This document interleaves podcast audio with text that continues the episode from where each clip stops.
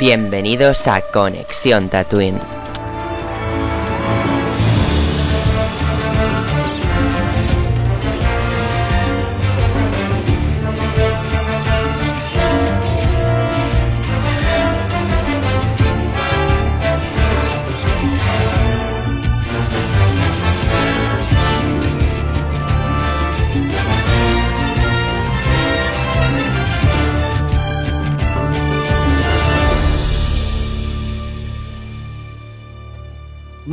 Buenas tatuinianos, bienvenidos un día más a Conexión Tatuino. Hoy os recibo así con un nuevo look, ya se han ido esas melenas porque ¿qué pasa en breves? En breves nos vamos a Londres y Neil tenía que estar aceptable por si se hace una foto con algún famoso, no salir ahí pareciendo em, pareciendo algo raro, Curro Jiménez por ejemplo, con esos, pelos por la cabeza, ¿no? Sea, salir aceptable en las fotos de Londres. Bueno, dicho esto, eh, estoy muy feliz porque hoy es un día especial, porque es un día en el que ha acabado Bad Batch, cosa que mañana comentaremos en el podcast de Bad Batch.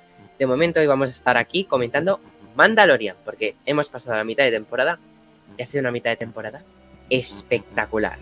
Y para celebrar esta espectacularidad, por fin, tras muchas luchas, organización de horarios, bla, bla, bla, bla, bla, bla, bla, bla, bla, tenemos aquí a dos invitados increíbles. Voy a empezar con Topper, primer invitado de la noche. Muy buenas. Hola. Esto ha costado más que, que las obras del Camp casi. Yo creo que ha costado más. Iba a decir que ha costado más que a los de la Celebration conseguir que fuera Pedro Pascal, pero es que no lo han conseguido ellos, yo lo he conseguido. No, hijo, hijos de su madre. Hemos estado hasta el último instante. Que no te, no te extrañe que aparezca allí de última hora, pero De hecho- saca cuartos que son, que te sacan cuartos por todo. Sí. Es raro que alguien vaya y que no estén vendiendo entradas de tickets, etcétera. No, pero de hecho mi, mi teoría es que igual Pedro Pascal va para presentar Mandalorian, para estar en sus paneles, pero no está de acuerdo con que los fans paguen dinero para hacerse fotos con él. De hecho, yo recuerdo el año pasado que Pedro Pascal se bajó del escenario de la Celebration y empezó a firmar de gratis a los que estaban allá abajo. De hecho, hay un vídeo. O sea, Entonces, Robin- ya de- aparte del Mandaloriano, sería Robin Hood del- de los frikis. No, yo sé que de hecho Pedro Pascal, o sea, hay un vídeo, eh, cuando presentaron así un poco Mandalorian, Pedro, como anécdota, eh, Pedro Pascal se bajó del escenario, Rosario Dawson se unió y empezaron a firmar a, a gente por allí sin cobrarles nada, ¿sabes? O sea, igual es por eso, pero eso es una teoría mía, en fin. ¿Cómo estás, por cierto? Buenas noches. Muy bien, muy bien. He tenido un día bastante liado. De hecho, no he grabado la reacción la tengo grabada, pero no me ha dado tiempo a editarla. A ver si antes de acostarme lo hago y si no, pues. Y así le echamos un ojo, ya sabéis, desde aquí ir al canal de Topper, sus reacciones muy interesantes y sus debates, Jar Jar Binks también muy guays. Yo he ido a bastantes y me lo paso muy bien, tanto con Topper como con el Pare, que más tarde lo presentaré. Muy bien, ya has hecho spoiler de quién va a estar aquí.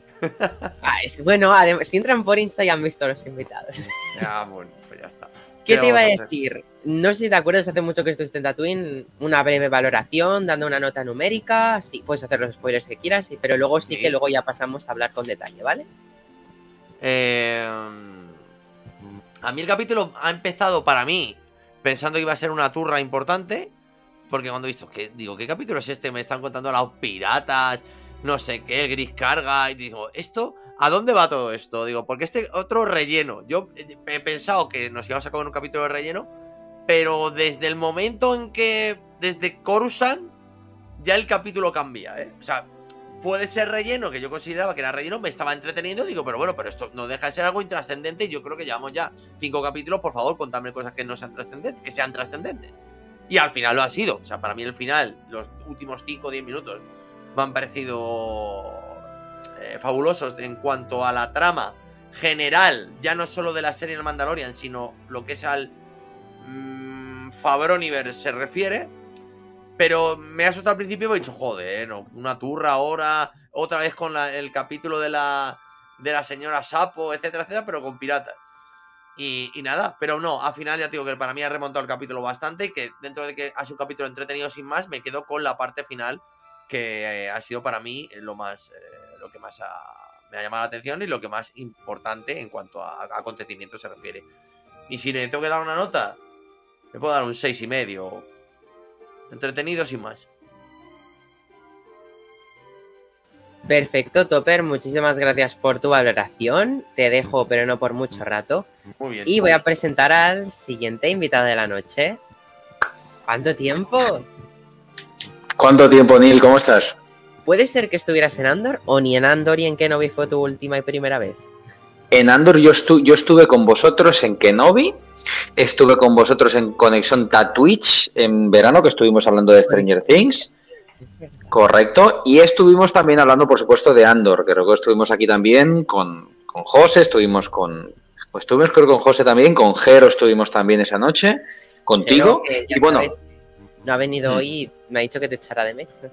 Bueno, pues cuando Jero, cuando Jero nos escuche en diferido, Jero, eh, ya sabes que la próxima vez espero que estés por aquí también, que sabes que es un placer tremendo estar, por supuesto, con él y con, y con vosotros, y sabes que para mí es un gusto estar aquí.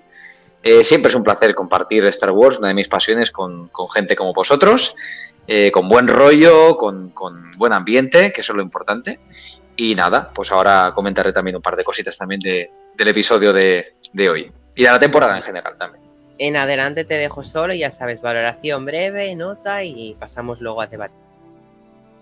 Pues a ver, por mi parte, brevemente, luego pasaremos a comentar cosas. Creo sinceramente que para cinco episodios que lleva la serie, creo que la serie arrastra problemas de frescura eh, dentro de la propia de la propia serie ya con tres temporadas. Eh, yo tengo la sensación, sobre todo, que en temas narrativos, en temas de guion, sí que es cierto que para los minutos que llevamos ya en esta tercera temporada, es decir, cinco episodios de, de ocho, Evidentemente hay, hay, cosas importantes que nos han contado, evidentemente, sí, por supuesto, pero creo que la serie arrastra ciertos problemas en narrativa, eh, dedicarle muchos minutos a ciertas cosas que no tienen tanta importancia. Y el guion en particular no lo veo tan trabajado como sí lo vi en episodios anteriores, incluso en temporadas anteriores, incluso Fíjate, en temporadas anteriores, donde teníamos episodios también autoconclusivos, creo que se respiraba una tensión, una atmósfera mucho mejor trabajada. Sí que es cierto que en algunos episodios de esta temporada sí que hemos tenido algunos momentos muy potentes en ese sentido. Recuerdo el episodio en Mandalore, ¿no? Tal tensión que se, respiraba, el, el, apartado técnico, todo, ¿no? Pero en general, si hacemos una valoración general, creo que esta serie está perdiendo en ese sentido. A pesar de que, por ejemplo, episodios como el de hoy, pues tienen un apartado visual muy trabajado, un diseño producción fantástico en líneas generales, pues sí que es verdad que a mí me está empezando a fallar. También diría eh, que así como el personaje de Bocatán es un personaje que ha ganado enteros y es uno de los grandes beneficiados de esta trama, sí que hay dos grandes damnificados en general, que son el personaje de Grogu, que es un mero acompañante, sin más, cuando era parte de la trama principal. Yo no digo que un personaje principal pueda pasar a ser secundario, eso también es importante, le da dinamismo a ciertas tramas, pero es verdad que no está aportando prácticamente nada a la, a la temporada, lo cual corrobora más que fue un error traerlo en Boba Fett, esto ya lo comenté en su momento también, que creo que no se eligió bien en el momento. Y luego con Mandalorian sí que es verdad, y lo comentaba hoy con algunos compañeros de Star Wars, y con eso termino, sí que creo que el Mandalorian con respecto a otras temporadas eh, no impone, no tiene esa sensación de imponencia, de magnificencia que tenía antes, ¿no? En otras temporadas, tanto en la primera como en la segunda, incluso en la segunda, a pesar de que teníamos también otros personajes importantes, ¿no? Pero digamos que ese carácter emblemático que tenía el Mandaloriano se mantenía. Y aquí no lo siento igual. Tenemos evidentemente información relevante en este episodio. El cliffhanger del final hay cosas muy buenas, pero creo que la serie necesita avanzar mucho más. Con lo cual, mi valoración es positiva, pero con ciertas reticencias, y mi nota pues sería pues también, como ha dicho el compañero Topper, un seis y medio también. No llega a notable, pero es un episodio correcto. Ya está aquí. Pues muchísimas gracias, Pare. Gracias a vosotros dos en general por vuestra invitación, o sea, por vuestra participación y aceptar la invitación. y ahora sí que de nada. Eh, empieza a presentar a los otros miembros del equipo de Conexión Tatooine que están aquí. Hoy somos poquitos, pero bueno, somos, estamos a la par. Tenemos aquí a José. Buenas noches, Hola. José. Buenas noches. ¿Cómo estás? ¿Qué, ¿Cómo van esas ganas de Celebration? Ahí, pues, ahí vamos. Ahí vamos. Eh, háblame del capítulo que yo sé que a ti te ha gustado mucho, sobre todo por A una cosa, por una cosa que a mí también me ha fascinado. Acabo de escuchar dos valoraciones con un 6 y es como, no, un 6 no, solo un 6.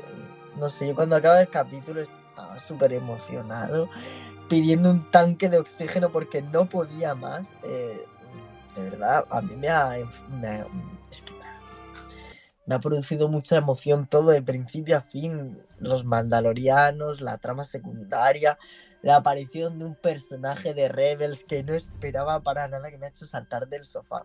Rebels es mi serie favorita, ¿vale? Y es por eso que verlo en live action es como, Dios, ¿qué es esto, no? Eh, bueno, un capítulo muy equilibrado, muy... Para mí, como esta temporada no ha tenido relleno, este me ha también en la niña, sin relleno, sin tramas de más. Muy bien todo. La trama de Coruscant, bueno, Coruscant, de la Nueva República, me encanta cómo está avanzando, cómo ya van poniendo poquito a poco las bases, muy poquito a poco y con mucho relax, pero bueno, se va haciendo el tema de la primera orden, que todos sabemos que está ahí, que en algún momento eso tiene que crecer, ¿no? Para convertirse en un nuevo imperio, ¿no? Y tengo muchas ganas de ver cómo desarrollan eso, ese tema, ese gran tema, que en la secuela será como, pues nada, surgió en la sombra la primera orden, y aquí ya pues supongo que irán dando también pistas de cómo todo ese gran ejército fue surgiendo a, espal- a espaldas de la nueva república. Y bueno, muy interesante todo, muy entretenido y los personajes me encantan. Comparto lo que dicen de Grogu, la verdad que sí, pero bueno, mm, Disney tiene que seguir vendiendo merchandising, ¿no? Y, y eso, la verdad es que me da también penita lo que han hecho con el personaje, aunque bueno, Bo-Katan está ahí para salvar el día y ser la futura reina de Mandalore. Que yo, como Neil, creo que ese es el camino. Y bueno, yo mi nota le voy a dar, es que no, voy a quedar muy de fanboy dándole la nota que le iba a dar, que le iba a dar un 10 y le voy a dar un 10, no he dado ningún 10 en esta temporada, pero es que me lo he pasado muy bien, me he emocionado mucho con todo y encima después con la Bad Batch, que también ha estado el capítulo bien, que bueno, decir eso con la Bad Batch es mucho, ¿no? Pero está muy bien.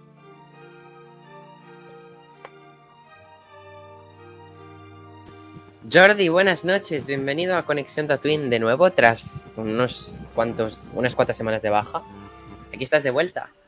Hello there, ¿qué tal Neil? Pues sí, qué bien volver por fin ya, y haber recuperado las fuerzas y estar aquí para este debate que yo creo que, que se va a presentar intenso. ¿eh? Espero, espero escuchar tu opinión, ya hemos oído la de, la de Topper y, y el Pare que, que era como muy templada, ¿no? Para, para lo que yo también creo que he visto, que estoy totalmente con José. Mm, O veo sea que, bueno, ahora- sí, sí, viene un debate está- intenso. Está muy interesante, estará muy interesante poderlo compartir con ellos y, y, por supuesto con vosotros dos. Y, y nada, deseando empezar. Pues nada, Jordi, ya sabes, te dejo solo y como siempre.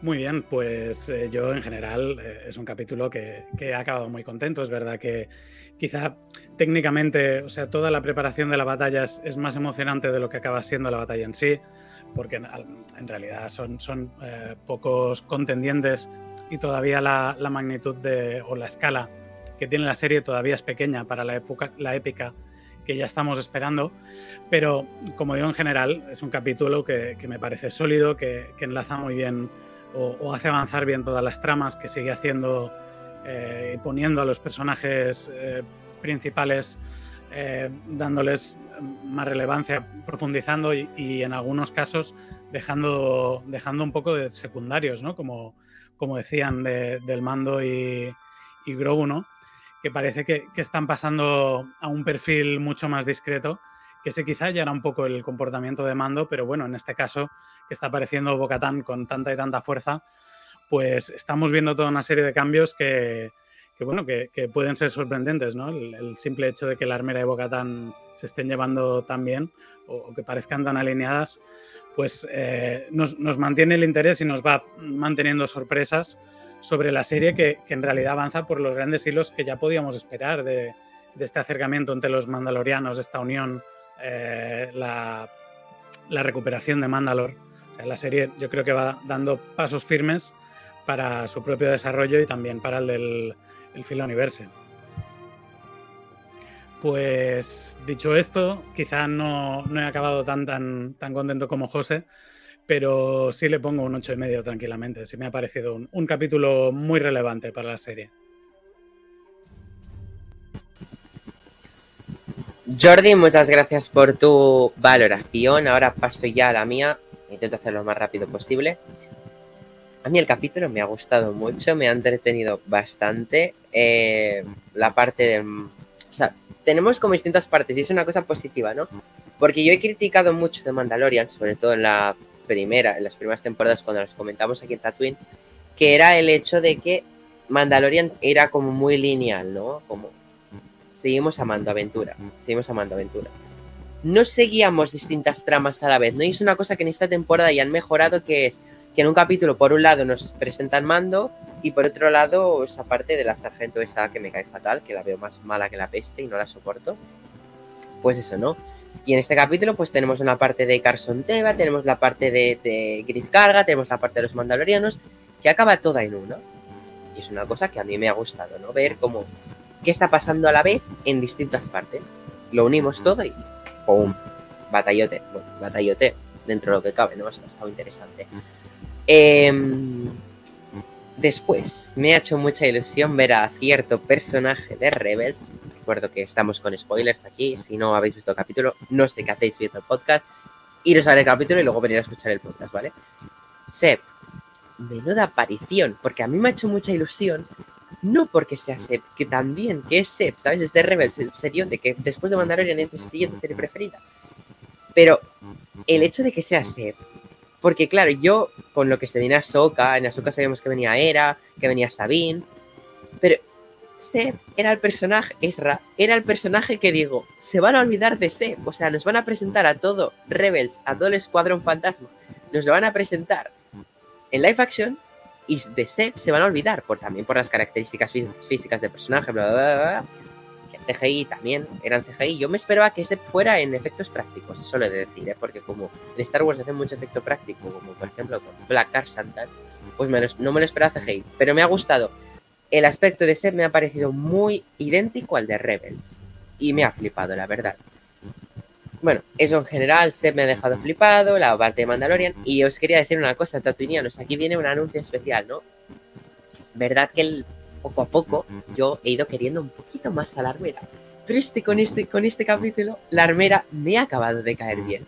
Yo que era una la armera que no la soportaba, que era una asquerosa. Yo la he visto en este capítulo, he dicho, confía en Bocatán es que te amo. Le dejas quitarte el casco. Es que solo por eso he dicho, ¡buah! La armera permisiva. Ya me ha ganado a mí teniendo esa parte permisiva. Dicho esto, el capítulo me ha gustado mucho. No para darle el 10 como le ha dado José. Creo que se viene incluso mejores cosas, visto lo visto hoy. Mm, ahora si queréis debatimos más. Yo no creo que la temporada vaya con mal pie. Sí que tengo pegas, ¿eh? pero tampoco creo que vaya con mal pie porque en ciertas cosas estoy de acuerdo con, mi compañero el. Eh, no en todas. Y pues nada, ahora comentaremos todos juntos. Mi nota para este capítulo es un 8, no, el 8 y medio es de el anterior, no, un 9, perdón. Porque claro, el anterior me gustó menos, entonces pues por escala este le tengo que dar un 9. Me ha gustado muchas partes de la fotografía, la verdad, no tengo pegas en fotografía. Sí que tengo una pega en un trozo del volumen, me ha cantado. Yo, Mandalorian decía que no se cantaba el volumen, me ha cantado un poco. Si os fijáis el plano ese contrapicado cuando cuando Carson Teva está yendo a Coruscant, se me ha hecho un poco raro. Cuando lo graban así, se ve el edificio, es como que se ve el edificio quieto y él como si estuviera caminando sobre sí mismo. Se me ha hecho un poco raro esa toma, pero no sé por qué. Es una cosa mía. Dicho esto, al final me callo, he ido rápido para ocupar tiempo, pero es que en el Real World. Os quiero mucho, vamos a pasar a hablar todos juntos. Buenas noches. Muy buenas. Buenas noches. Buenas. Con ganas de ya Estamos Sí, la verdad es que. Eh, eh, ¿Sabes lo bonito de esto? Siempre el. cómo es, es capaz Star Wars de generar emociones distintas, ¿no? Bueno, en general, cualquier. Mm, cualquier producto audiovisual es capaz de hacer esto, ¿no? Al final es algo em, propio, ¿no? Eh, este tipo de cosas. Pero es curioso, ¿no? Porque cómo cambia, ¿no? La percepción de una persona a otra, de, evidentemente cada uno tiene un gusto y una forma de entender las cosas, de verlo, pero siempre es interesante, ¿no? Porque al final siempre lo bueno de escuchar opiniones diferentes es que también es capaz no solamente de, de saber escuchar, saber empatizar con los puntos de, de vista de otras personas, sino también entender la forma de verlo, incluso enriquecer la opinión propia, porque al final alguien que piensa distinto te puede hacer ver algo que no has visto tú. Entonces eso también es muy interesante, ¿no? En este caso. Sí, sí, totalmente. Además, es, es- es parte de la salsa, ¿no? También el, eso que decíamos, esa, esa distinta percepción dada por, por el gusto personal, simplemente, o por la experiencia. Eh, y no sé, eh, estoy muy de acuerdo. O sea, tengo, tengo ganas de, de contrarrestar opiniones, porque además, seguro que, que muchas cosas o, muchas emo- opiniones rápidamente, vosotros que quizá opináis más hacia otro lado, las habéis comprendido, igual que yo he entendido eh, la razón de vuestras críticas, porque todo eso, claro, evidentemente, eh, todos tenemos la capacidad de verlo, estemos más o menos de acuerdo el, el porqué de, de esas opiniones. Claro. Sí, sí. Dicho esto, yo ya sabéis lo que hago con Mandalorian, cosa que no hago nunca porque siempre acabamos hablando, nos vamos por los cerros de Úbeda. Em, Eh, disculpa que te haga un inciso. ¿Se escucha algo con el micro, con un carraspeo? Sí, yo también lo escucho. No Ay. sé quién es, lo digo, lo digo por si está molestando para después el podcast y dema- y demás. Bueno, luego igual lo intento arreglar, pero es que al micro le quedan pocos días de vida hasta que me. Ah, bueno. Em, dicho esto, em, ya sabéis que con Mandalorian una cosa rara que hago es hablar un poco por orden, ¿no? Para no hacernos un lío y ahora, pues, pues me ha gustado el momento final. Pues no, vamos a ordenar un poco. Pero ya sabéis que aquí no, bueno, o sea, vamos tirando de la conversación, ¿no? Empezamos un poco a ver, en Nevarro, ese ataque pirata. Volvemos a ver ese pirata, ¿no? El Gorian Shark. Sigue sin gustarme el aspecto del pirata. Se ve rarito. Y luego, pero este señor no iba a ser el malo de, de Skeleton Crew. Ya, acaba muy mal, es verdad. No lo había pensado. Pues Pero se acaba. Me da que no, ¿no? Se dijo en Twitter. se dijo en Twitter durante. cuando salió. que estaban metiendo a los piratas en Mandalorian para darles un poquito de contexto de cara a Skeleton Crew. Bueno, quizá es- eso sí, pero, pero presentar el mundo de los piratas, igual que nos han ido presentando el mundo de los mandalorianos, así paulativamente, igual que nos están presentando la Nueva República también, que en, en tres o cuatro capítulos eh, nos hemos metido ya en la burocracia, en el plan de reinserción imperial, ¿no? No, no recuerdo ahora el nombre. Eh, nos están presentando, un- el- exacto, pues nos están presentando frentes nuevos en esta galaxia, ¿no? Una galaxia que para nosotros siempre ha sido como muy polarizada, ¿no? El imperio y la rebelión, de repente tiene otras facciones que donde no hay, donde no hay república, por ejemplo, eh, están floreciendo, están organizándose, están haciendo distintos espacios de control y en eso también tienen que empezar los mandalorianos, a hacer una expansión planeta a planeta, a juntarse y a extenderse para hacer otro nuevo eh, universo o, o, eh, no sé, eh, zona mandaloriana, sector mandaloriano, que ni siquiera participará en el conflicto, en el conflicto entre la Primera Orden y la Nueva República. Bueno, la El resistencia, de hecho. El tema, todo esto, por ejemplo, por supuesto, es, es muy interesante que veamos distintas facciones, porque al final todo ese tipo de elementos eh, enriquecen más todavía la serie, ¿no? Eh, al final son cosas que aportan, suman y que depende de, evidentemente cómo las manejes, pero en el caso de, de, de Nevarro, todo eso está muy bien, pero sí que yo, por ejemplo, en la parte de Nevarro al comienzo, tengo uno de los problemas que sí que creo que la serie arrastra un poco, que es el tema del uso de las elipsis en narrativa, ¿vale? Fíjate que la primera vez que aparecen estos piratas, que es cuando atacan ya al mando y a Grogu, en el primer episodio, es la primera vez que aparecen, ¿no? Que es cuando los Bane y todos los secuaces llegan allí y, bueno, pues los- al final se defienden Mando y Griff carga y se, la- se marchan, luego los atacan y escapa, salta al hiperespacio y Mando Sí. y se va. Entonces, claro, ahora en este episodio vemos cómo los piratas están ya atacando Nevarro. En el primer episodio estaban ya al lado de Nevarro. Y en cambio aquí, en los episodios 2, 3, 4, tenemos toda una trama de Mando yendo al, al palacio de, de Bocatán, luego yendo a Mandalor, luego Grogu vuelve a por Bocatán, Bocatán vuelve. Pero eso porque ha van. estado pasando a la vez. O sea, los piratas ya estaban en Nevarro. Lo que pasa que en este capítulo descienden del espacio a la superficie para hacer el ataque. Pero hasta ese momento estaban en. en Eso los- es lo en que he entendido de- de Nevarro, ¿sabes? Entonces, yo lo que he entendido ha sido que le ha enviado el mensaje de te voy a reventar. Empieza a entrar la nave en el sistema, o sea, en el planeta, y atacan. Pero por lo que se entendió en el anterior capítulo, ya estaban en Nevarro, lo que pasa que en el espacio, lo que pasa que no habían entrado en la atmósfera ni nada. Claro, ese es, ese es el punto, que digo que hay, fíjate lo que comentaba yo antes en la, en lo- al principio, en mi opinión general, ¿no? El tema de la narrativa, cómo cuentas las cosas. Yo tengo la sensación de que a veces hemos tenido tramas que no han aportado quizá tanto y se ha perdido tiempo quizás en, en tramas autoconclusivas que tampoco llevaban a mucho y aquí por luego hay luego después eso hace que haya fallas por ejemplo aquí yo veo desde viendo el episodio tenía la sensación digo bueno estos piratas estaban ya aquí como bien comentabais en el espacio y luego han decidido bajar pero ha, ha pasado mucho tiempo que decirte hay como una especie ¿Tiempo? de incoherencia Pero tiempo para ti como espectador. Yo creo que en el tiempo de la serie no ha pasado tanto. Sí que es verdad que yo te doy la razón. Yo me esperaba que la batalla fuera mucho antes. Yo me esperaba ya que la batalla fuera en el capítulo 3 o 4. Pues, pero más que nada por esto, ¿no? Pero es como que entre medios se han ido enredando que si el capítulo de la historia de Grogu, que si no sé qué, no sé cuánto, ¿qué ha pasado ahora? Pero sí que es verdad que yo, yo esperaba que fuera antes, pero sí que es verdad que se han enrollado y ha quedado en el capítulo 5 Claro. cuando Nevarro nos lo presentan en el 1. Pero porque entre medio han hecho ese... Por ejemplo, el capítulo anterior en realidad no avanzaba nada desde la trama. Era como explicar lo que hay dentro de la cabeza de Grogu. Por lo tanto, se podría como quitar y es menos tiempo, ¿sabes? Por eso quizás creo que al pasar a la vez ha habido esta distancia de tiempo entre capítulo y capítulo. Eso es lo que yo pienso. Pero sí que es verdad que se nota la diferencia de que, coño, hay cinco capítulos entre medio.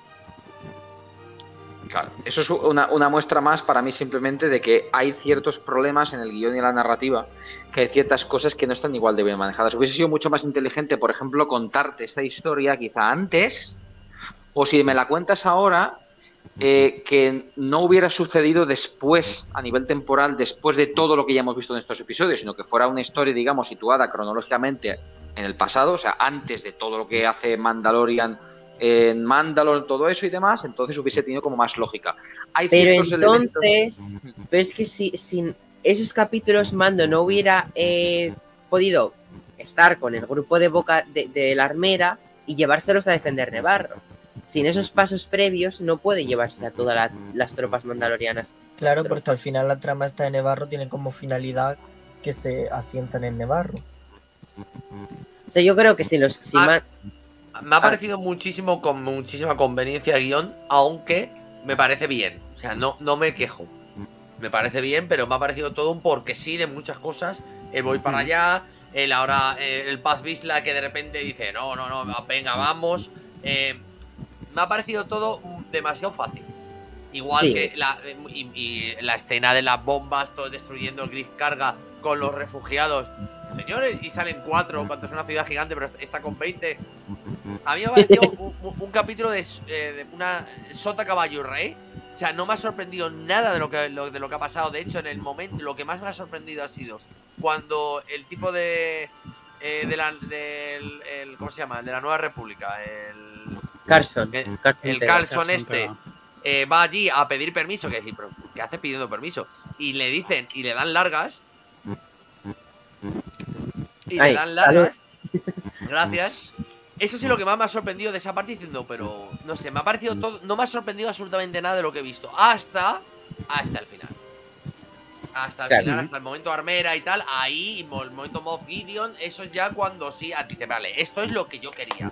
Porque realmente me habéis contado una historia que no está mal, pero Está no- entretenida para pasar el miércoles. Ah, bueno, y lo del señor de. Rebels, lo que pasa es que yo no, yo no, yo cuando lo, lo he, lo he- lo he visto y lo tengo grabado en la reacción, yo no sabía si era el de Rebels o como ya han salido más señores como el de Rebels, como el, el- el maestro del tipo del, del Cal Kestis este, es de la misma raza que el de Rebels.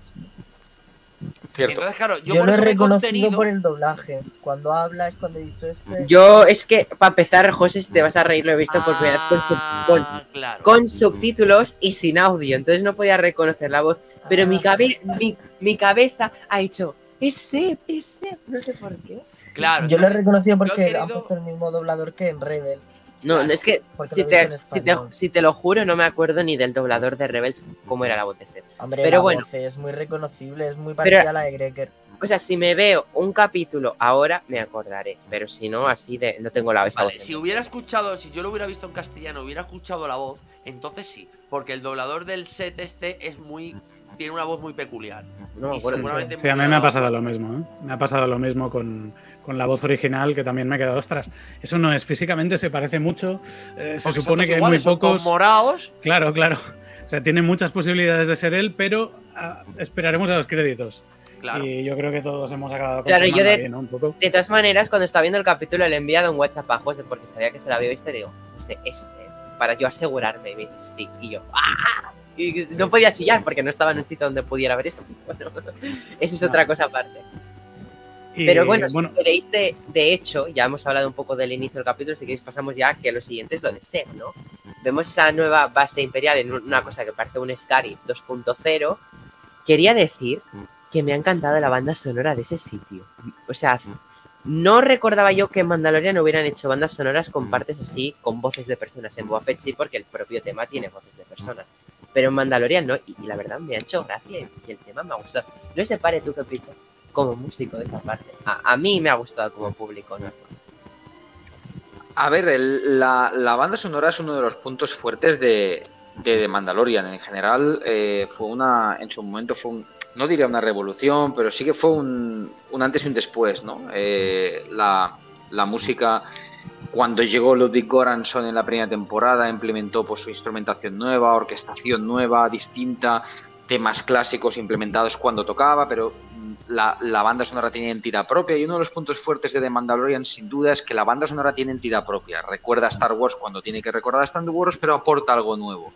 Y eso es fundamental, ¿no? Y esto, por ejemplo, incluso ha hecho buenas a, buena a una serie como Boba Fett. Hay muchos momentos que la serie gana por la música. Sí que es cierto que así como en la primera y la segunda temporadas mm, notaba como la música con mayor presencia, con mayor aporte a la narrativa, porque no nos olvidemos que el apartado, eh, todo lo que es apartado técnico, apartado visual, banda sonora, dirección, fotografía, todo tiene que sumar a la narrativa, no, no se tiene que dar solamente en un buen tema musical o, o en una buena fotografía, sino eso tiene que ir, tiene que ser congruente con la escena que estás en ese momento presentando. Sí que me da la sensación que la banda sonora está bien, pero no me llega, en ningún momento me está, de momento, no me está llegando a causar de ese impacto que a mí, ni en esta Quizás escena, porque el compositor no es el mismo.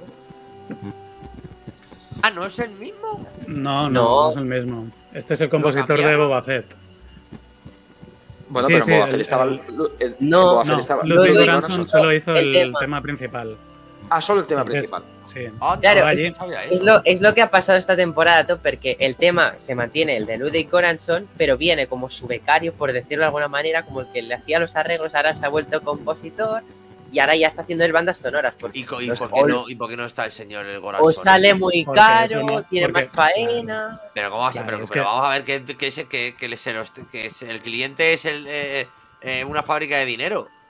¿Cómo, No, ¿cómo vas a poder pero contratar fíjate- a ese señor? Fíjate, el, el- el compositor, Ludwig Göransson, es un, es un compositor genial que está rompiendo moldes, que tiene una. una él mismo hizo una, una ruptura con, con lo que entendíamos por una banda sonora de Star Wars y a la vez eh, era justo la música que necesitaba esta serie, ¿no? que, fuera, que fuera distinta con estos sonidos, con este. eh, no lo sé, es como muy analógico, aunque sea electrónico, ¿no? que tenga una parte electrónica, es como, como muy analógico o, o también el, el uso de sintetizadores es algo que, que es muy atípico dentro de la saga. Quizá el compositor actual ha cogido parte de los temas de Ludwig y los está usando de una forma mucho más convencional. Es verdad que eh, cuando van al desierto utilizan el mismo tema eh, que utilizó Goranson en el, en el episodio 2, creo que es. No, el. Bueno, en- no, después del. No sé si en el 6, ostras, no recuerdo Mm. cuando vuelve, no, la, la segunda temporada, el segundo de la segunda temporada, Ujú. eh, que ahí había un tema que, que volvía con, con la armadura de Boba Fett, pues utilizan ese tema, pero en ese momento sonaba muy western y tocaba mucho por el tipo de imagen y en cambio aquí solo estás usando el tema pero sin la intencionalidad narrativa que ese tema debería tener, más allá de, de- de que se parece en algo el contexto. Claro. Entonces hemos Claro. perdido mucho en ese sentido. Mm. Utiliza todos los temas, pero la manera en que los juega y poca innovación hemos oído. Sí que es verdad que hay un tema que asoma por ahí cuando aparece Bocatán, hablando del mitosaurio, que, sí se entiende que es un tema que está creciendo y que se acabará convirtiendo, yo creo que en, un tema de la facción, no sé de qué facción, si de los mandalorianos o la facción de los mandalorianos que apoyen a Bocatán o, a su mitosaurio. Pero eh, mira, mira, mira, ahí como dice su mitosaurio, no dice que es el de mando, dice que es de Bocatán. Veremos, veremos. Son hechos. A ver, eh, eh, veremos quién lo monta, pero yo creo que, claro, hemos perdido un poco en ese sentido. Hmm. Sí, sí, desde luego, eh, a ver, sí que es verdad que la serie ha dado, a ver, la serie a nivel producción en general, tanto en la primera temporada como en la segunda, era una muy buena producción eh, a nivel audiovisual, en diseño de producción, en dirección, en fotografía, en banda sonora en general, una serie muy bien trabajada. Eh, pero eh, en ese momento Star Wars requería de algo distinto, algo que supiera combinar bien los elementos clásicos del lore de Star Wars, pero con, con un punto de innovación inteligente. La, sensación ahora es que, o al menos desde mi punto de vista, es que en ciertos aspectos, como puede ser la música, estamos como lo comentaba hoy en Twitter, ¿no? La falta de frescura que estoy sintiendo con esta serie en muchos sentidos y uno de ellos es la banda sonora. No tiene ese, ese fíjate que antes comentaba que en, muchos momentos veo al, mando, a la figura del Mandalorian, es decir, lo que representa la figura del Mandalorian, lo que impone, ¿no? Todo lo que transmite eh, el mando sin la cara, sin el rostro del actor, lo importante que era el factor musical, en esos momentos, más allá de la dirección, de un buen encuadre, de otros temas. La banda sonora no está ayudando, entre otros temas, ¿vale? No es el único, no está ayudando que la figura principal o una de las dos figuras principales que debería ser el mando por encima de Bocatan y por encima de otros, por muy importante que pueda ser Bocatan, no le está ayudando en nada. Entonces, la serie se queda en por este tipo de detalles, la serie no es mala, o no está, evidentemente uno no puede decir que el episodio es malo, que la banda sonora sea mala, pero no tiene ese punto rompedor. No, está al nivel majestuoso de las dos primeras temporadas. Pero no. ¿nos parece que es deliberado esto del Mandaloriano? Que, que esté haciendo un papel tan discreto. Yo creo que, nos, están, nos están poniendo una cosa brillante para que miremos hacia ahí, hacia Boca Tan. Y Mandaloriano está quedando. Sigue siendo el motor de la historia, porque sin él no contactan en Nevarro y no se van para allá, por ejemplo, en este episodio. Pero él queda en un segundo plano, igual que en el episodio anterior. ¿Quién lideraba el grupo? Era Bocatán.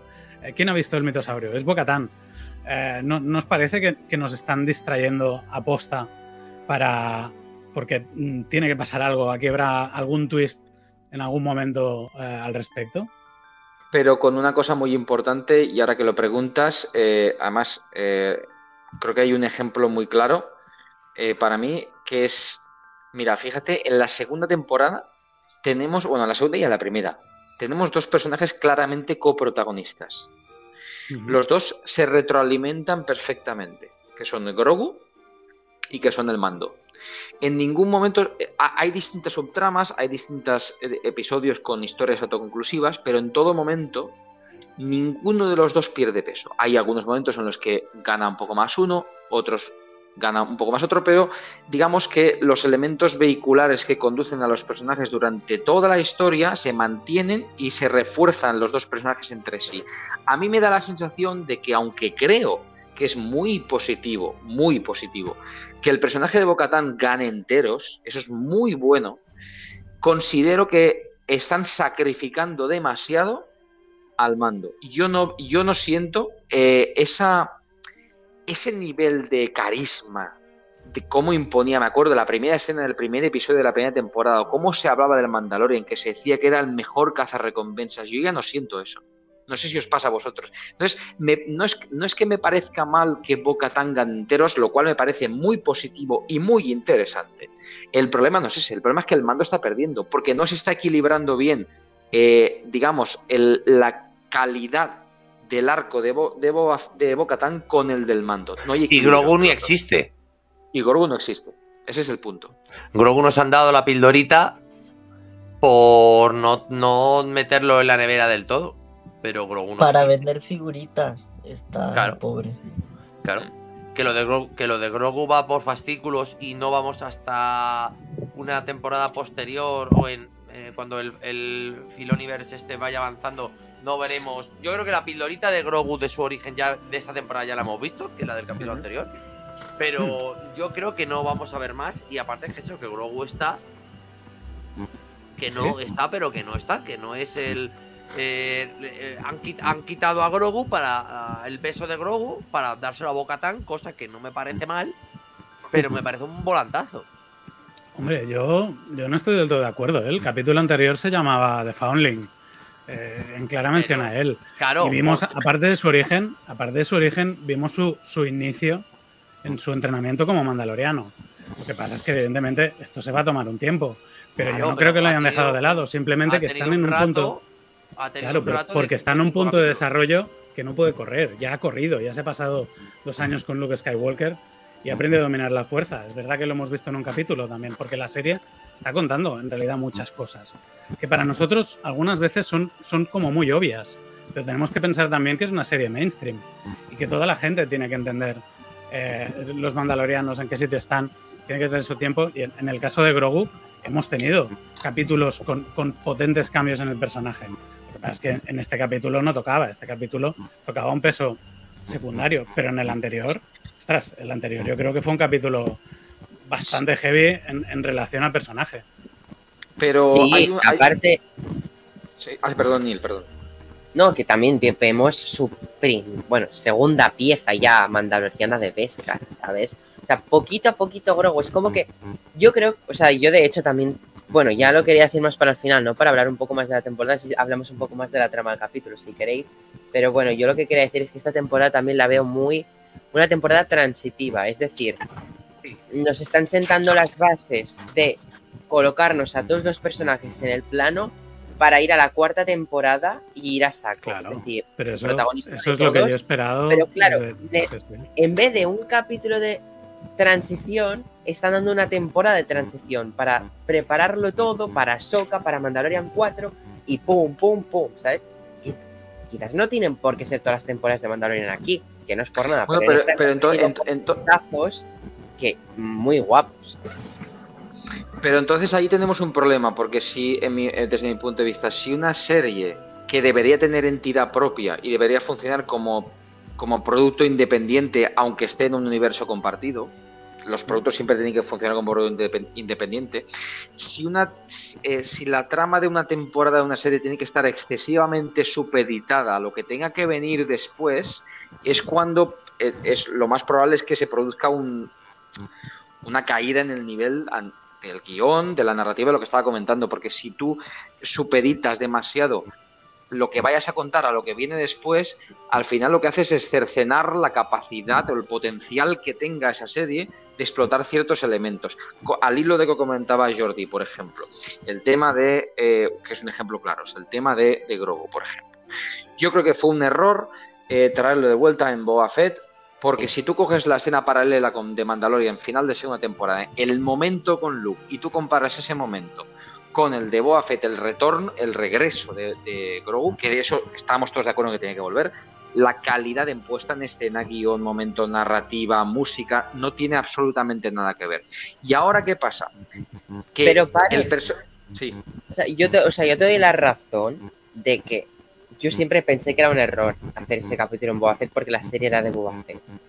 Pero es que te doy, o sea, te estoy dando la razón, ¿eh? Porque también pienso, para lo que están usando a Grogu en esta temporada, lo podrían haber dejado toda la- casi toda la temporada con Luke Skywalker y al final de temporada recoger a Grogu, ¿sabes? Porque es el problema, es el problema, no Neil, de... siento, no siento que estén em, usando útilmente a Grogu, ¿sabes? Igual en otro capítulo aparte nos hubieran dado estas visiones de Grogu en vez de en la forja mandaloriana con una sesión de me- meditación con Luke. Y de repente aparece Mando, reencuentro, emotivo, bla, bla, bla. Pero dar ese, ese, ese, ese tiempo de echarlo de menos. Cuando tú, eso que, estás comentando es, eh, yo lo defino de la siguiente manera. Cuando tú utili- utilizas un, un elemento en guion y narrativa como recurso, es decir, para enriquecer una historia, lo normal es que ese elemento sume, ¿vale? El problema es cuando tú utilizas a un elemento, en este caso Grogu, en vez de utilizarlo como recurso para enriquecer una historia como sí pasó en la primera y segunda temporada, con su trama y su arco, cuando el, ese elemento lo utilizas como fin en sí mismo y además ese fin no tiene nada que ver con lo artístico, sino que tiene que ver con lo comercial, que es lo que comentamos de vender muñecos, el problema es que lo normal es que ese elemento pierda calidad, que es lo que le está pasando a Grogu. Grogu ha pasado de ser un personaje enorme a ser un personaje, me sabe muy mal decirlo porque me encanta, tengo una Hot Toys ahí con él y mando, pero Grogu está de adorno. Para hacer lo que están haciendo con él en esta temporada, lo podrían haber dejado un, más tiempo con Luke haber estado muchísimo más tiempo allí, mantener esa tensión, que los dos personajes echaran de menos, construir mejor ese, ese arco entre los dos desde la distancia y que luego el reencuentro fuera mucho más solemne, fuera mucho más em, potente, mucho más... Claro, y, tengo la sensación de que para traer... Ejército de Grogus aquí todos. De Grogus aquí todos, exacto. Pues sácalo. El mío está un poquito pervertido, le tengo una está haciendo de... Sí. Yo estoy de acuerdo con el padre que yo a Grogu lo hubiera dejado una temporada con Luke Skywalker por ahí y haber contado todo esto sin tener al Yodita allí, que hubiera vuelto el Yodita con más, con más potencia. Con el Yodita hubiese equivocado. Sido, hubiese sido lo ideal para la historia, la verdad. sí, sí, sí, en esto estamos de acuerdo. los, los motivos Se está mirando, no enfurezcas a Grogu. Le tengo aquí mirando y diciendo qué estás diciendo de mí. Es que todo lo que pasó en The Book of Boba Fett fue terrorífico, desde las motos. A ver, es, producto de la improvisación y, le pesa, y le pesan cosas como estas que, tenían que ser tan relevantes. Aparecer de esa forma que parece a todas luces improvisada, pues evidentemente es, un, problema. Que, que yo creo que, bueno, al, explicarnos esta historia de, de su evolución de entre los mandalorianos sigue explicando un aspecto y al final es algo que, sabíamos que pasaría, pero es una oportunidad perdida de haber hecho otro gran momento como, como el de su despedida. Sí, sin duda, sin duda. La verdad es que, y aparte que el, que el personaje, eh, hay una cosa fundamental, y esto lo comentamos en el bar Jar también, en, con Topper hace unas semanas, el tema de el personaje tiene que, los personajes tienen que evolucionar, eh, no solamente a nivel de guion y de, narrativa, sino también a nivel visual. Y me da la sensación de que, cogiendo las palabras del propio Filoni o Fabro, creo que fue Fabro, respecto a que habían pasado dos años, algo así, con respecto al entrenamiento de Luke. Creo que se refería a dos años de nuestra vida real. Sí, no era de. No era... Yo creo que luego salió él a especificarlo, que eran dos años de, ah, de, la vida real, de que hacía dos años de que los vimos entrenando. No, no de cronología. Que de cronología sería posible, pero bueno, sí. Sigue, perdón. En, en cualquier caso, pues rectificando, reconduciéndolo, mira, vamos a poner que fueran dos años, ¿vale? Igualmente, que fuera pues unos meses o lo que fuera, ¿no?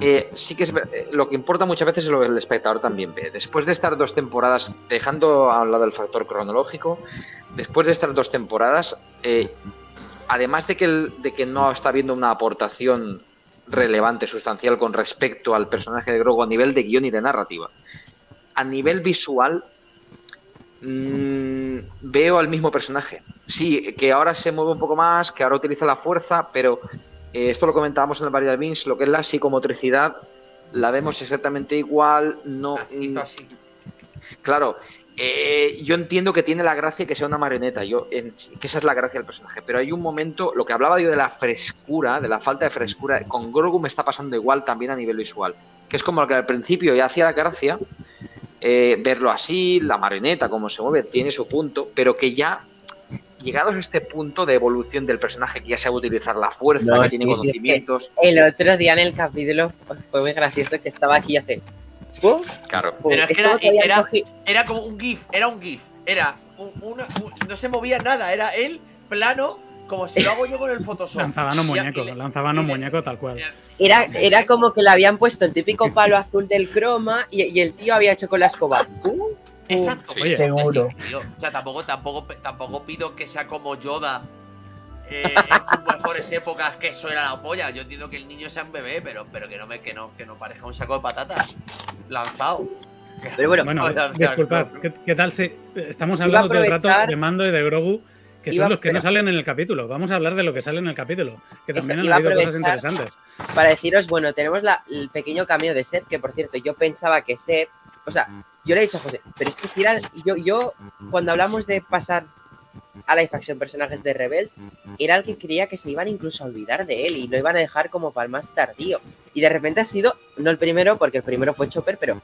eh, Sí, bueno, Chopper tuvo un camello tampoco. em, es el primero de Rebels que vemos en live action, coño, es algo importante. Y se ve muy, muy real y muy bien hecho. Yo- Más que real, yo lo he visto muy parecido. Bueno, pero Ahsoka es más Sí. Clone Wars, lo tengo más Por- pues eso digo, que es una acercación muy fiel al personaje de Me Rebel. refiero más al escuadrón este del fantasma, ¿no? Oye, es, Sí. es, Y- es una injusticia y- tremenda.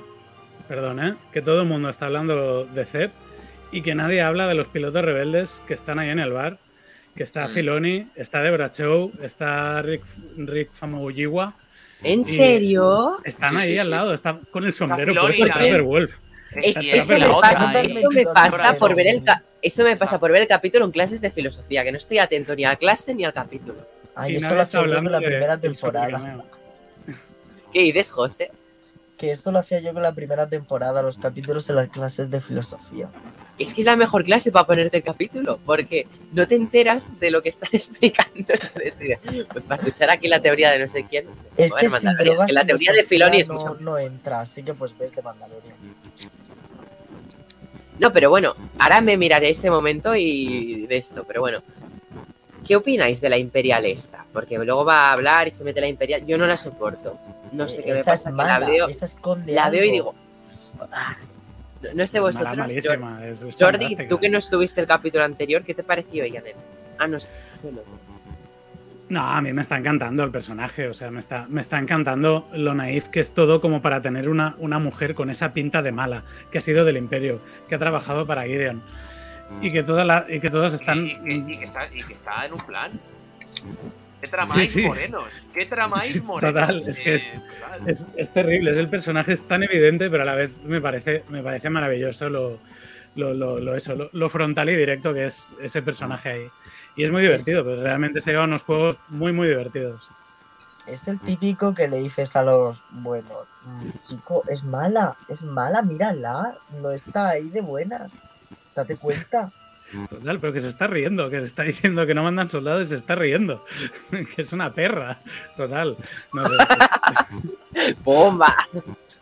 No, a ver, es mala, es, es mala, es mala. Yo, yo es que la veo en pantalla y ya. O sea, Bueno. creo que es de lo bien que lo hace la actriz, que es que la veo en pantalla y ya me da rabias, le tengo manía. O sea, lo hace tan bien que ha conseguido que, que en un capítulo le tenga manía.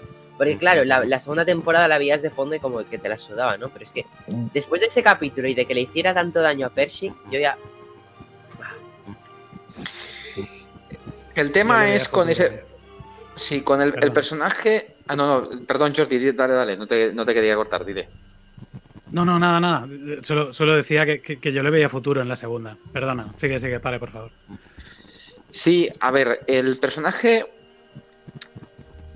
tiene sus grises. De hecho, fíjate que a mí me gustó bastante el episodio 3, aunque sí verdad que se extiende un poco demasiado para lo que quiere contar en algunos momentos, pero El capítulo quizás- 3. Ya me has dicho el episodio 3, digo, eso ya lo sabemos que te gusta el episodio 3. sí, sí, eso sí, eso sí. Por eso nos hacemos una foto dentro de una semana con, con alguien que, que sale ahí, sí. yo Em, también, yo me he, ¿alguien? gastado, me he gastado otros 100 pavos hoy. Tú también, también. Pero el tema de el tema de la actriz que hace la oficial, eh, la que está ahora con la República, que estaba con que era la segunda al mando como Gideon. Mira, yo creo que lo interesante del episodio era los crisis que manejaba. Yo tengo la teoría de que cuando ella eh, le borra la memoria con aquel con este aparato, con este artilugio con el que al doctor Pershing lo, lo, lo aparentemente ayuda a la República. Yo tengo la sensación de lo que, que va a hacer ese aparato es un poco borrar la memoria y lo que está haciendo ella es que al final ella yo creo que es una infiltrada de Gideon, está más que claro, y que lo que ha hecho con Pershing es, es hacerle un lavado de cerebro o refrescarle la memoria o resetearlo para que no se vaya y se incline él hacia el lado de los republicanos, ¿no? Y que vuelva otra vez a la senda de eh, del imperio, de todas las malicias que ha hecho el imperio con el tema de los experimentos, que yo creo que eso es lo, lo importante. Y ahí hay una trama importante. Es decir, ahí hay, hay sustancia. Ese tipo de cosas son las importantes aquí y las cosas que quizá a lo mejor deberían haber intentado, porque fíjate, uno de los problemas que veo aquí es, de momento es, eh, eh, en las series es muy importante cómo confluyes tú los arcos interargumentales, es decir, cómo conectas los arcos, los distintos arcos. En este caso, con el tema de, de, de Coruscant, ¿no? Y todo lo que vimos en el episodio 3, con el tema de Grogu y todo esto que hemos visto con los mandalorianos, eh, ahí hay mucha sustancia. Llevamos cinco episodios. Y creo que aunque una de las tramas principales sea la de Mandalor, esta también es muy relevante. Entonces, la, forma de conectarla hoy, aunque faltan tres episodios y faltan temporadas, es cierto, yo soy consciente, pero me ha parecido otro problema de guion, otra conveniencia, por ejemplo, que justo cuando el oficial, el, el oficial asiático, el que no, no, me acuerdo el nombre, Carson, disculpad, Carson, Carson, cuando él llega allí y, y habla con, con, su superior y demás, que justo, qué casualidad, qué casualidad que esté la oficial allí, qué casualidad. Pues sabes que, entre... que, a mí esto no me ha parecido casualidad. A mí lo que me ha parecido casualidad es, ¡pum! Misteriosamente encuentro un escondrijo mandaloriano. Eso sí que he dicho, esto está quemado. Porque es que... Eso también. Lo, lo, del, lo, del, droide me ha parecido otra conveniencia en el guion, otro ejemplo más de que el guion, en lo que comentas del droide, es otro ejemplo más de que el guion no está igual, igual de bien trabajado que estaba en las, en, los, en las temporadas anteriores. Tú puedes hacer un guion simple, tú puedes utilizar una narrativa lineal, puedes utilizar elementos muy, muy fáciles de seguir. Ese no es el problema. El problema es lo trabajados que estén. Y, y, las, y las conveniencias que estén ahí por, por, digamos, las resoluciones que tú hagas por conveniencia o por cohesión. Y en este caso, la, la, de, la de la oficial que está que entra al despacho, me ha parecido todo muy casu muy conveniente. Y ese tipo de cosas restan calidad al episodio. O al menos desde mi punto de vista. No, no sé, a, a mí es lo único que me ha parecido un poco boom, encontrado, pillado. Eh, eh, me ha sorprendido que encontrar escondrijo tan rápido. No sé vosotros, Jordi. Vosotros. Claro, yo creo que yo creo que ya lo sabía, que de alguna manera R5 entendemos que está ya con la rebelión y que ya les va informando, ha encontrado ahí un escondrijo mandaloriano. Ahora, ¿por qué informa precisamente a Carson Teva?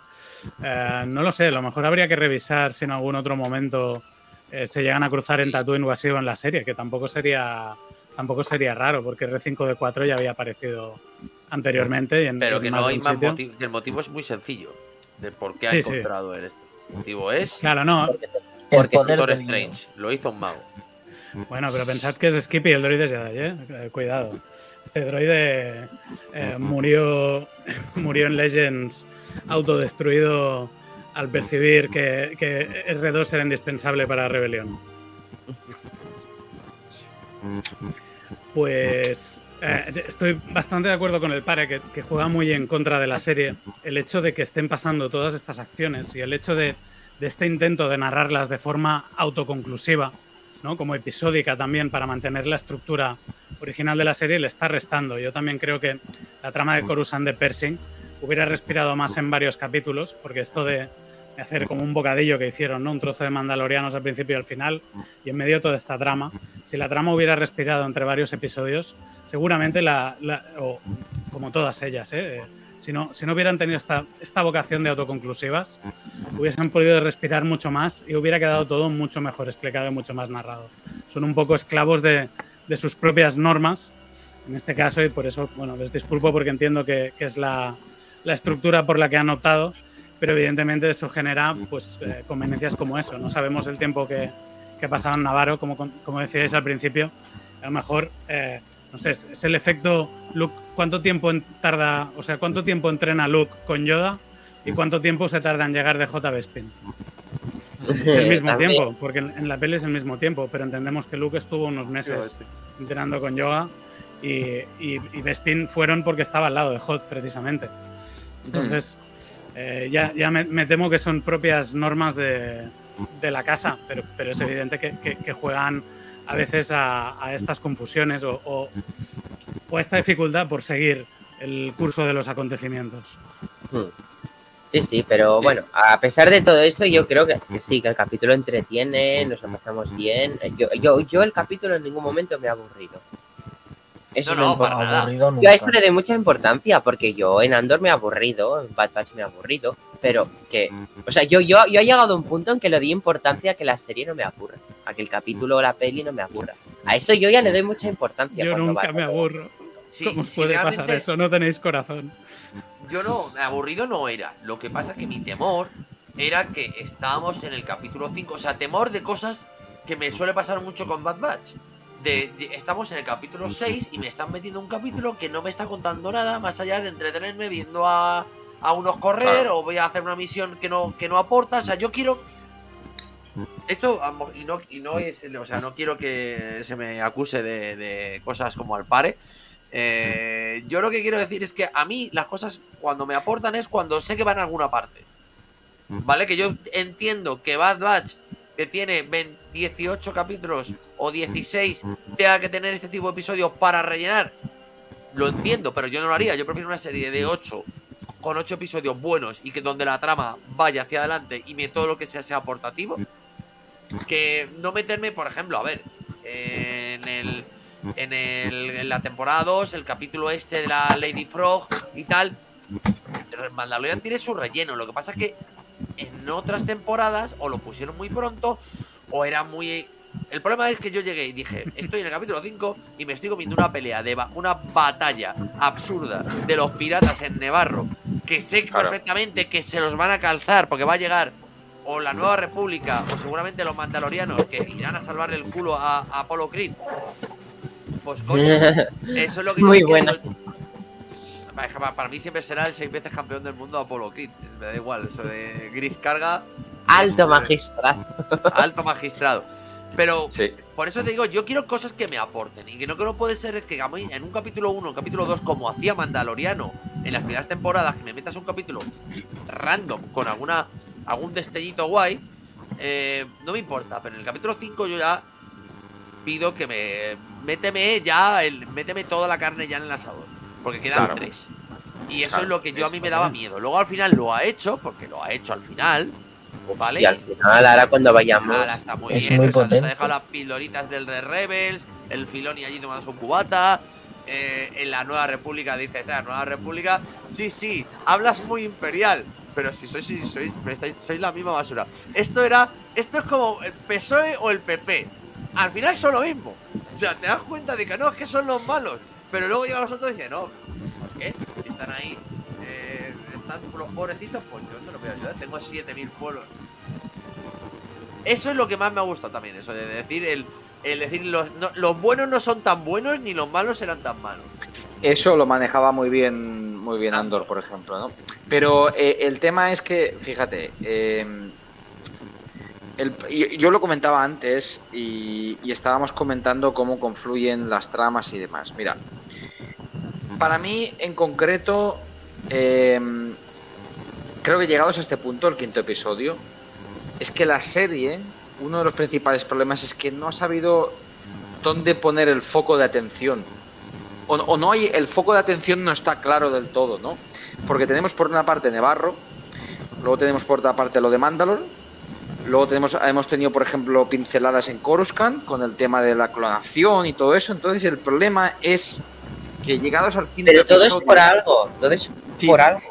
Sí, pero eh, ten en cuenta que llegados a este punto, el, el hilo conductor, el hilo conductor sobre el que pi- debería pivotar toda la historia, a estas alturas de temporada debe- debería estar mucho más definido.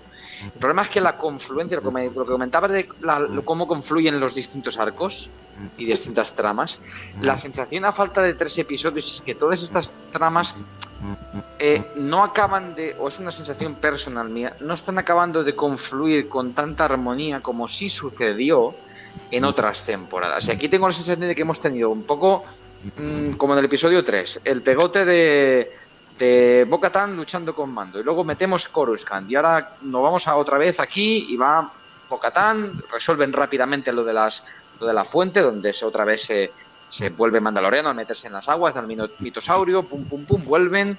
Ahora aquí, luego se va otra vez este, este oficial de la Nueva República, se va a pedir permiso allí y justo está la oficial y justo... Que, que Son cosas- total, ¿eh? Claro, es que son- Esto es muy que, de es que quizá, es que quizá el problema, no, em, para mí no es que no estén pasando cosas relevantes, es que están pasando demasiadas y demasiado rápido.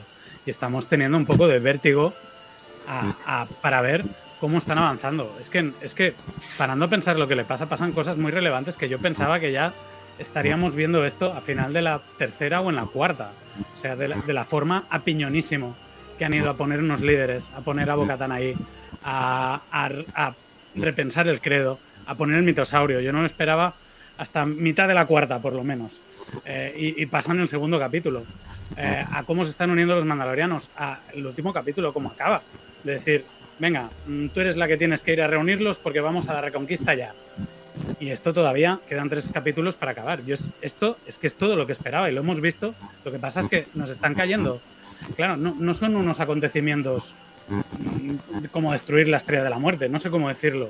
O como encontrarte, no sé. Eh, pero el rescate, la escala es muchísimo más pequeña aquí. Cualquier acontecimiento está siendo de una relevancia mucho mayor. Lo que pasa es que están pasando tantos y casi tan a la vez, aparte de la trama de, de Coruscant, que esa ya veremos por dónde llegará, y la de Gideon, que simplemente tiene que estar ahí y esa es la que están dejando respirar. Igual que en la temporada anterior, Gideon no salía hasta el capítulo 5, creo también, ¿no? entonces, yo, yo, creo que estamos teniendo un poco de vértigo, pero realmente están pasando muchísimas cosas. Y los personajes donde acabaron a donde están ahora, ya ha habido un salto ¿Qué, tipo de gran acontecimiento esperamos? ¿Y, quién tenía que hacer ese gran acontecimiento? Si, lo más importante era unir a los mandalorianos. De, eh, antes decía el pare, de, qué va la serie? ¿Qué, nos, ¿Qué, es lo que nos está contando? Yo, mi, pensar desde el inicio de la serie, siempre he pensado, siempre he pensado que la serie va de cómo eh, un tío solitario llega a convertirse en el rey de los mandalorianos. Y yo sigo hmm. pensando que va por ahí. Y creo que estamos siguiendo paso a paso donde tiene que llegar. Pero es que es mm. muy importante que haya un personaje que le sirva de antagonista o compañero o las dos cosas en un momento dado, como Bocatan, y, y que haya el personaje de mando que esté pasando en este segundo plano, porque al final el buen rey no será ese que, que se pone delante de todos, sino será el que, el que más le importen los demás. Y ese siempre ha sido mando, siempre ha sido el sinónimo de altruismo. Y yo creo que el hecho de que se esté poniendo en un, en un segundo plano nos pone en relevancia que él quiere apartarse del trono y de esa posición central. Pero yo creo que es el papel que le va a tocar jugar, quiera o no quiera. Y creo que todos los pasos que estamos haciendo, absolutamente todos, nos están llevando por ese camino. Jordi, por favor, ve a dar una TEDx tal de esas porque vaya discursa. Sí, pero no ha dicho nada que esté mal. No, ahora mismo te, te contrata ¿eh? para el. Lo de la armera es un ejemplo de que me ha parecido después de dos temporadas y media con el credo, que el credo es así, que esto es así, que le habéis hecho ir al jarto este a bañarse la tal porque no fiáis de él. Vale que Boca Tan en dos capítulos pues ha hecho mucho para el credo, ¿vale? Pero que llegue pero no. mañana y diga pero no es por lo que ha hecho, pero Topper no es por lo que ha hecho, es por lo que ha visto. Nil, pero yo estoy, yo estoy con Topper. Yo creo, mira, fíjate, eh, yo creo que la serie. Es muy yo entiendo, entiendo, ya... entiendo el razonamiento de, Jordi, eh, porque es coherente todo lo que dice con, la valoración que estaba haciendo también anteriormente y lo entiendo perfectamente. Pero, pero, yo veo, eh, una serie tiene que saber dónde está el foco y saber qué tiene que desarrollar, qué no tiene que desarrollar, a qué le tienes que dedicar más minutos, a qué le tienes que dedicar menos.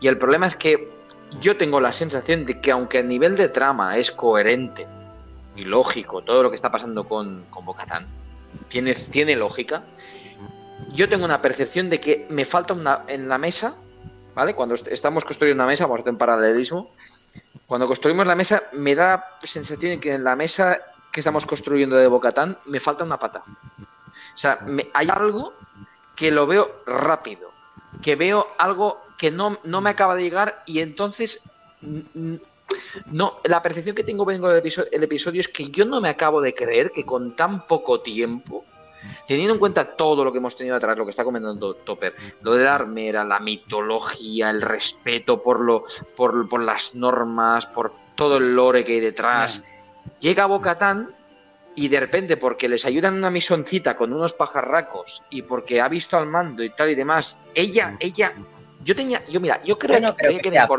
Es que no, no, pero, solo eso. Pero Bocatan tiene toda una historia detrás. Muy La, grande. la armera es una fanática de la vida y de repente alguien ha visto un mitosaurio y es como, eres Dios, has visto al mitosaurio. Sí, claro, pero, pero el- claro, hace pero- dos capítulos te decía, Antonia, ¿qué dice? Vas borracha. Claro, Pero se la que. Sí, sí. ha estado pensando. Mito- No, no, no es verdad, no es verdad. No habéis interpretado bien, no habéis interpretado bien la cara de la armera cuando Bocatán le dijo eso. no, yo creo que realmente, yo creo que, que en cierta manera al, al principio de- del podcast de la temporada, Neil y yo nos reíamos mucho, ¿no? Porque estábamos como muy, a- muy él de parte de Bocatán, yo muy de parte de la armera. Y creo que realmente las dos han hecho un viaje para encontrarse en un punto medio. Primero la descreída Yo de sigo Bocatán. esperando que se den de hostias en algún momento, eso me encantaría. Ya, a ver, ese último capítulo ya- me, me ha- ya me ha no- inquietado, pero Ya no lo veo posible, porque ahora son besties, pero veremos, veremos. Le los besties tienen casco. pelea.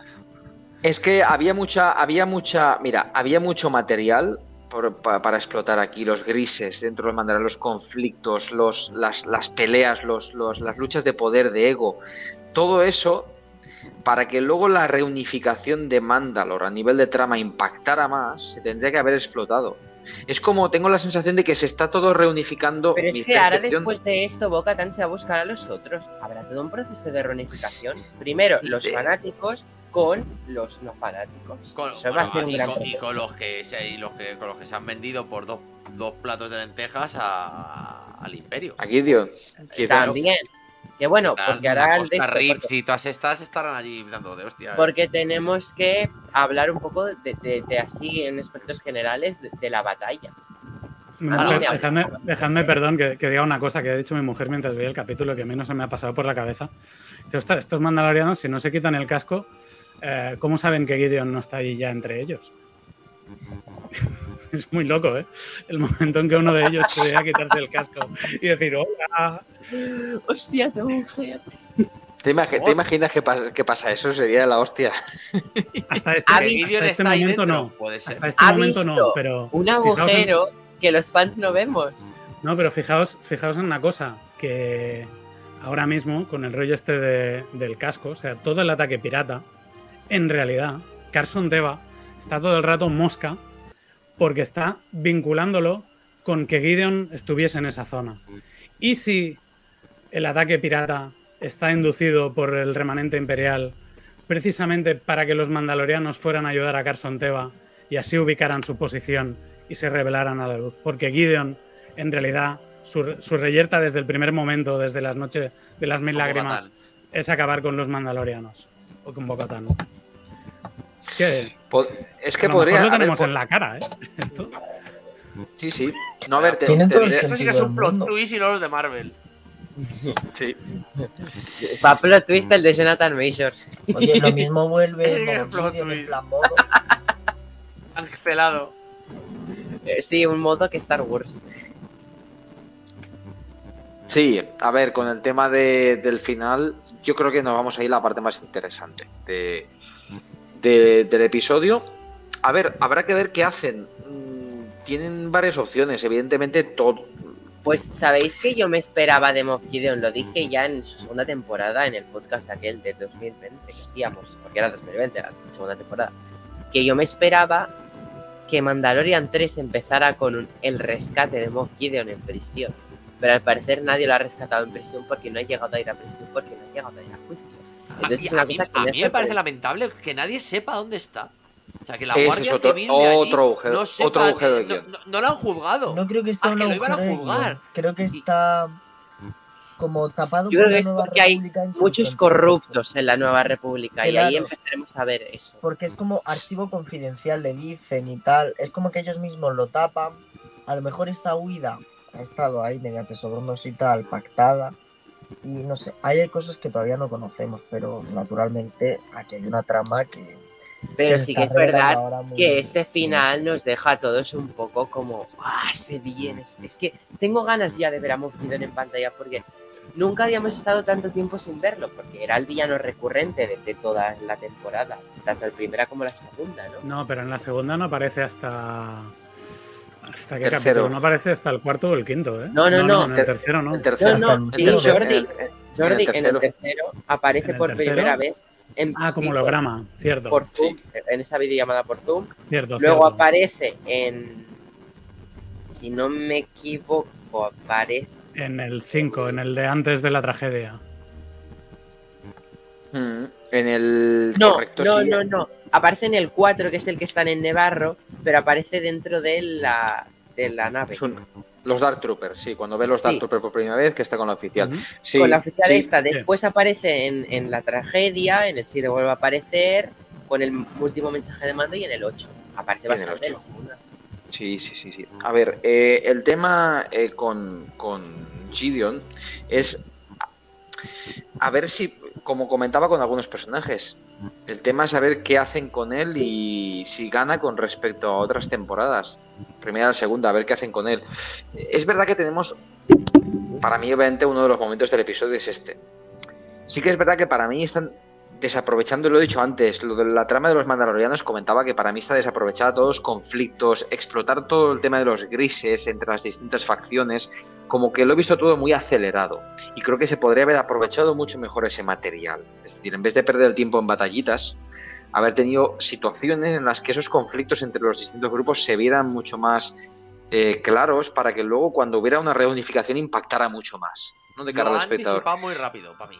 Sí, sí, totalmente. Y con el tema de Gideon, a ver qué hacen, porque tienen varias opciones. Eh, pueden ser mandalorianos randoms, es decir, podrían ser perfectamente los mandalorianos que se, que se separaron de Bocatan en el primer episodio, cuando Bocatan le dice a Mando. ¿Por qué no ver a Garsac? ¿O estaba muerto?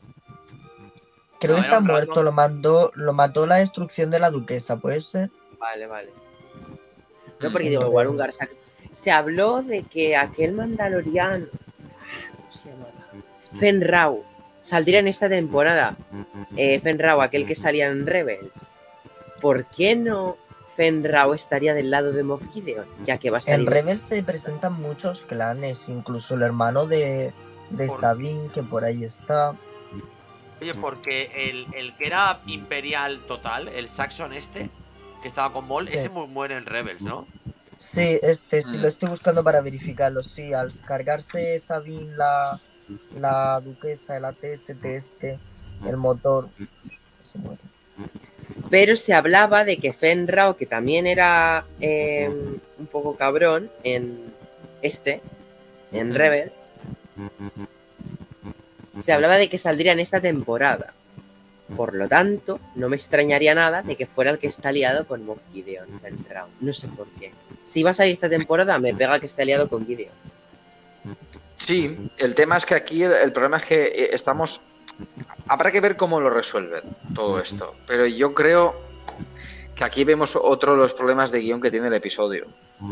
Que es que mm, yo no me acabo. A ver, tampoco es algo que, que cante en exceso, pero sí que es verdad que todo lo de Gideon, de que sea tan confidencial, que alguien tan importante, No un sepa. un MOF, que la nueva república que está reestructurando todo, que en temporadas anteriores están presentando que hay cá- cárceles de máxima seguridad. Mm, Hay cosas muy convenientes, lo que siempre digo de las resoluciones narrativas por conveniencia, ¿no? Es como que hay cosas como estos detalles que hacen que la calidad del guion pierda. Evidentemente habrá que ver cómo lo resuelven ahora, es decir, ahora te pueden presentar toda esta subtrama de Moff Gideon y puede ser muy impactante, por supuesto que sí, ¿eh? Pero, eh, eh, ¿cómo llegamos a ese momento? Si es verdad que es todo muy llamativo, cuando la nave está pues destruida, cuando los cuerpos están flotando en el espacio de los, eh, los agentes de la Nueva República que, muertos allí, es algo muy impactante cuando ves lo del Beskar. Todo eso es verdad que ese momento es muy impactante. Pero sí que es cierto O sea, lo de que, que reconocen que son pescar. Ya, eso también ha sido. a mí Hay me ha cosas. hecho, hostia, que ya, y sabes que pescar. Porque, no sé, no sé que, que todo es posible, ¿eh? Que a lo mejor tienen ahí Sí, sí. una manera de analizar eso rápidamente, pero porque hay un, un trozo de metal clavado en la nave que podría ser, yo que sé, un trozo De de, picaporte, pero llaman la atención para que Aleación lo ha- con Beskar, no era Beskar puro, como dirían algunos. Vaya, es Beskar puro. Vaya, es Beskar. Sí, sí. Bueno, Es, es así un poco Moff Gideon, ¿qué, qué opináis así del final Bocatan que se va ahora a recorrer la galaxia? Después de esto, ¿veis que tras esta temporada se venga anuncio de serie de Bocatan como se lleva rumoreando desde hace años? Porque yo ahora sí que creo que ya una vez presentada tan como personaje tan estable en Mandalorian, ya veo que después de esta temporada la pueden dejar viviendo sus aventuras por la galaxia Bocatan y darle su serie. Y así hacer más. El libro de Bocatan. El Buen título. Por favor, no que. Si es tan desastroso Todos, como el todos los spin-offs se tendrían que llamar el libro de. El libro de Gorian Shard. El libro de Griff Carga. Alto magistrado Griff Carga. El libro de Boca. El libro del alto magistrado Griff Carga. Barra Apolo Crit. Apolo Crit. Bueno, eh, ¿qué os iba a decir? Tras una charla general del capítulo, ¿queréis hacer la última ronda general de, de valoraciones? Cada uno. Y si queréis aprovechar para hacer vuestra despedida y luego un final en conjunto, hacemos la despedida juntos, ¿vale? Pero de mientras, os voy poniendo de uno en uno, orden inverso, así que empiezo por George. Pues nada, me despido esperando que pase rápido la semana y, podamos ver cómo continúa. Y, bueno, ya no queda mucho, quedan tres para el final. A ver cómo, cómo acaba y dónde acaban todas las piezas de esta serie, que, que sea o no sea una temporada de transición, eh, está haciendo avanzar la trama hacia algo muy grande y muy épico que, veremos el año que viene, seguramente. Eh, nada, dar las gracias a Neil, como siempre, por, por invitarme a, a, los invitados de hoy, a, a, Topper y el Pare, que es, ha sido un, un, placer poder debatir con ellos. Eh, José, por supuesto, y también un, un, abrazo muy grande a Jero, a Roger y a Tony que, que no han estado hoy. O sea que nada, con eso me despido hasta la semana que viene, con, con ganas de más Mandalorian. Eh, bueno, igual que Jordi, con muchas ganas, ver dónde va Boca Town. Rezo porque no sea el libro de Boca que no estaría mal, pero no. eh, y bueno, muchas gracias, el Pare, por estar aquí. Eh, siento, aprovecho para decírtelo en un podcast, que Almas en Pena y Niseri no se iba a ser ningún Oscar. Eh, se veía venir, pero bueno. El poder del multiverso, ¿no? y igualmente a Topper y Jordi, que hace mucho que no te veía. Neil, tú no, tú me caes mal. Eh, bueno, muchas gracias y a seguir bien. Y por favor, Filoni, que vuelva la rana, ya que la hemos mencionado hoy, no me acuerdo si ha sido Topper, que vuelva. Es un personaje esencial en The Mandalorian. Tiene que volver para que la serie vuelva a aumentar de calidad.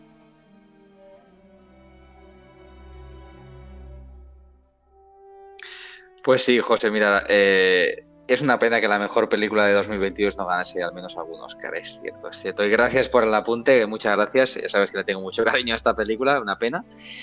Pero bueno, decir como siempre que para mí es, es, eh, es un placer siempre estar aquí. Ya lo sabéis, que siempre que pueda encontrar un hueco para estar en Conexión Tatooine haré siempre Iba a decir esfuerzo, pero no, no es un esfuerzo. Para mí no es un esfuerzo estar aquí. Para mí es un placer enorme estar aquí. Ha sido un, gusto debatir. Mira, esto es de los debates interesantes, ¿no? Cuando realmente tenemos opiniones distintas, pero que realmente podemos llegar a entender los, puntos de vista de los demás. Y es cuando realmente el espectador, el que nos escuche, puede sacar sus propias conclusiones, ¿no? De escuchar puntos de vista distintos, razonados, desde un punto de vista analítico, reflexivo. Y para mí ha sido un gusto escuchar las opiniones de todos. Ha sido un placer estar aquí con Jordi, con José, con Neil, por supuesto, bueno, con Topper, ¿no? Lo tengo ya muy visto a Topper. Ya estoy harto de él ya, así que, así que ya a Topper ya, ya está, ya, ya lo tengo visto. Y nada, darle las gracias a la gente que nos esté escuchando en el podcast, que es un placer, que le deis mucho cariño a Neil y a los de Conexión Tatooine. Un abrazo a todos los compañeros de, de Conexión Tatooine que no están aquí, especialmente a Jero. Jero, ya sabes que, te, se tiene mucho aprecio y tengo muchas ganas de verte ahora también en Londres, igual que a Neil. Y nada, que es un placer para mí estar aquí siempre y siempre que pueda y siempre que queráis me tendréis aquí para debatir de cualquier cosa de Star Wars o de lo que o de lo que en ese momento se tenga que hablar. Así que un abrazo muy grande y hasta la próxima. Yo no sé qué hago aquí después de lo que acaba de decir este, este indeseable. Pues eh, voy a sacar fuerzas de, de, mi interior para despedirme de una manera elegante de Tatooine. Y diré que bueno, que efectivamente, que bueno, que está, que eso para gustos están los colores y para gustos están los culos. Entonces, pues yo creo que dentro de que todos estamos de acuerdo que nos gusta, eh, somos fans, etcétera, etcétera y tal. Pero bueno, está bien oír, pues bueno, pues hay gente que a lo mejor da más en el cocoro ciertas cosas y se emociona más y, lo disfruta más, cosa que pues yo me alegro un montón. Que pasa que a lo mejor los que venimos eh, hablando de ya no solo de esto, sino de, yo que sé, peli como Almas en Pena de Niserin, para mí también era la mejor película. También estoy de acuerdo con que eh, eh, se lo mangaron a Kate Blanchett de una manera brutal. Neil, estoy de acuerdo contigo. Pero eso que está bien escuchar gente que opina diferente, que dentro de que una opiniones dentro que sean sosegadas, argumentadas, etcétera, etcétera. Y porque si no, no sería un debate, ¿no? Porque si todos opinásemos lo mismo, esto sería un meeting. un meeting de fans, de, fanboys de tal cosa. Entonces, eh, yo creo que la gracia es que digamos nuestras opiniones diferentes y que las hagamos, las argumentemos y aprendamos los unos de los otros. Así que bueno, dentro de lo que cabe, pues muy encantado de estar por aquí por Tatooine y que a ver cómo acaba la serie. Yo creo que va a remontar. Yo creo que Filoni, yo confío en Filoni, que cierto es que a lo mejor esta temporada no está siendo para mí como la primera y la segunda, porque la primera y segunda fueron muy, muy, muy, muy buenas. Pero yo confío en que esto nos vamos a ver sorpresas. Así que a ver qué tal. Gracias a todos pues, por vuestros maravillosos discursos. Eh, ya sabes, Pare, que para mí también es un placer invitarte a Tatooine, que estés con nosotros charlando. Ya te echábamos de menos y Topper, lo mismo digo, ha costado mucho cuadrar la agenda, pero por fin he coincidido y he coincidido de que estéis los dos el mismo día. Que yo digo, bueno, pues con suerte el Pare vendrá un día y Topper vendrá otro, pero bueno, por suerte os he tenido a los dos. Y ya sabéis que tengo muchísimas ganas de coincidir con vosotros otra en el, en el Bar Jarvings, que allí me lo paso también muy bien comentando con vosotros. Y aprovecho para decir que Kate Blanchett debía ganar ese Oscar, al igual que Almas en. Perdón, tenía que hacer el inciso porque de hecho no me había quejado todavía en el podcast de esa injusticia. No sé por qué, pero debía quejarme. Y no lo hice, la verdad, me lo pregunto. Jordi, José, tatuinianos, gracias por haber venido hoy. Sabéis que hoy ha sido un día pobre de personal tatuiniano pero no pasa nada, aquí estaremos con más capítulos y para y todo, pero espero a ver si podemos cuadrar algún podcast más, venir mando, lo que se venga, porque se viene mucho, pero sobre todo, lo más importante, nos vamos a ver en persona en Londres. Y muchas ganas. Y con esta maravillosa frase y mi amor, para amor de mi vida, Bocatán. De aquí me despido y nos vemos la semana que viene. Vais a tener fotos muy, pero que muy chulas, os lo prometemos. Así que, tatunianos, muchas gracias por vuestra participación.